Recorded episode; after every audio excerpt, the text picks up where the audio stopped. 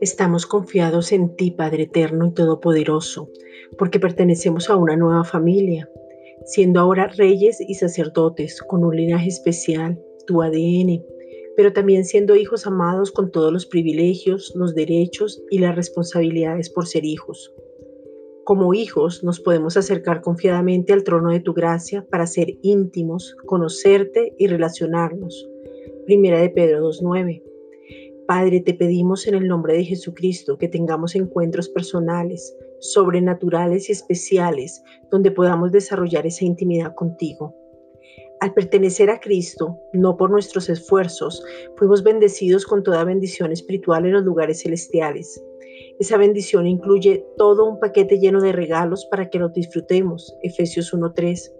Te pedimos en el nombre de Cristo Jesús que la manifestación de las bendiciones sean sobre nuestras vidas y los ojos del corazón sean alumbrados para no ser engañados por nosotros mismos y no nos desviemos de la verdad maravillosa de la gracia.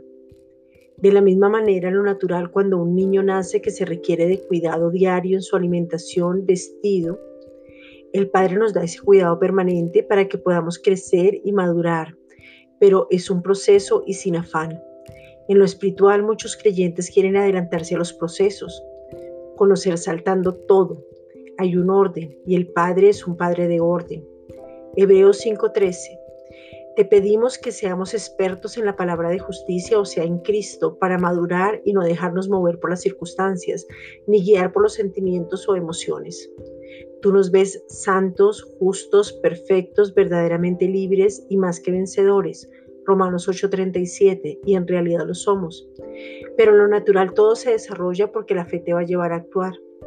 Padre, te pedimos en el nombre de Jesucristo que nos veamos como tú nos ves, que se revele la paternidad en nuestras vidas y tengamos claro la imagen, la semejanza y la identidad que es Cristo mismo. Gracias, Padre.